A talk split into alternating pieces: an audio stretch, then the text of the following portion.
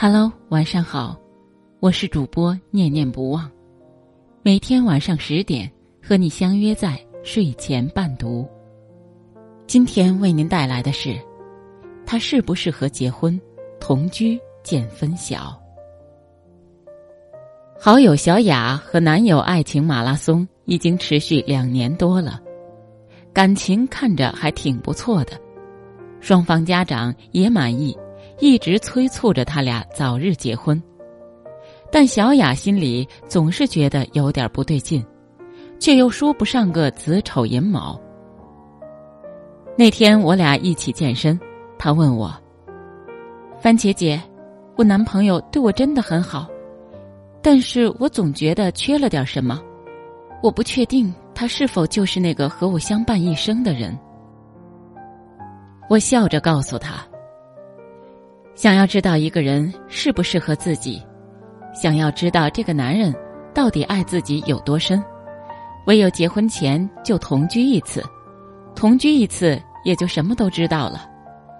小雅若有所悟的看看我，后来小雅按照我说的，和男友搬到了一起，宜人的房子，温馨的沙发，还有抬头就能看见爱人的脸。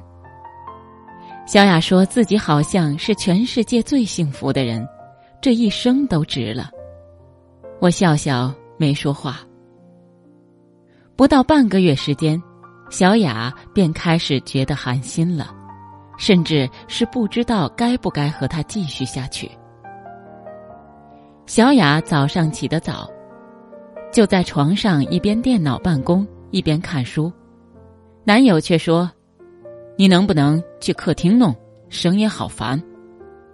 下午两个人午睡的时候，小雅接到客户的电话，两个人沟通一些产品细节。没想到男友当口就是：“打电话出去打。”小雅暗示自己在接一个很重要的电话，男朋友却是一脸厌恶的甩开她的手。从外面买东西归来。开门后，男朋友不仅不帮着接过手里大包小包的东西，而是很不爽的指责小雅，就知道逛街败家，家里乱的一点都不知道收拾。后来来姨妈的那晚，疼痛难忍的在床上打滚的小雅，让男朋友给自己倒杯水，男朋友却说，盖上被子捂捂就好了。当恋爱。变成过日子，小雅才发现完全不是她想要的生活。她不敢想象，如果自己结婚了，每天面对的就是这些，估计不出一年，她就会彻底的沦为老妈子一样的怨妇。为什么两个人住在一起就会有这么大的差别？之前都是很憧憬彼此能够在一起的生活。现在好像除了每天不断的心塞和失望，什么都没有了。小雅沮丧的问我：“这并没有什么好惊讶的，因为这才是生活最本真的面目，这也是那个人最真实的一面。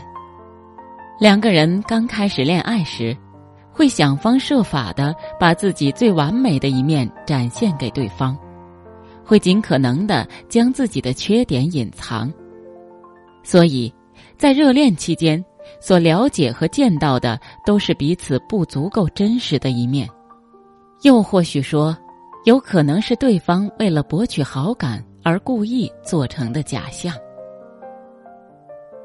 真正好的感情，是朝夕相处后，彼此将自己的缺点毫无隐瞒的暴露在对方面前。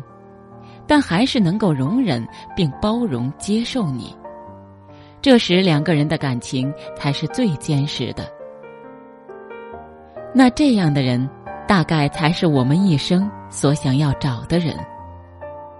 很多人在没有结婚前，一定想过不止一万副自己和爱的人在一起的幸福模样。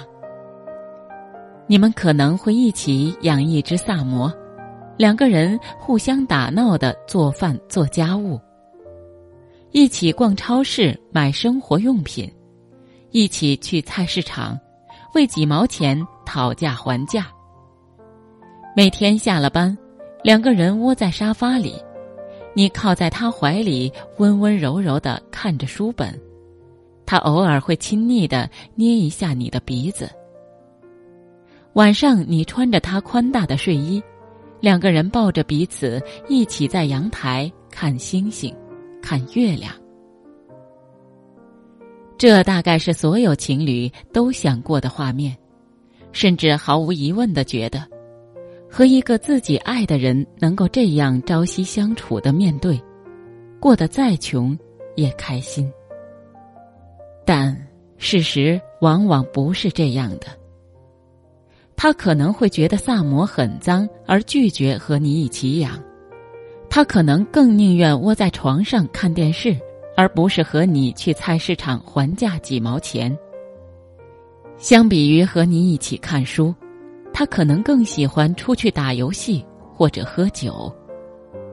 相比于和你看星星、看月亮，他可能更喜欢一个人刷微博、刷快手。你没看错，这才是婚姻的真相。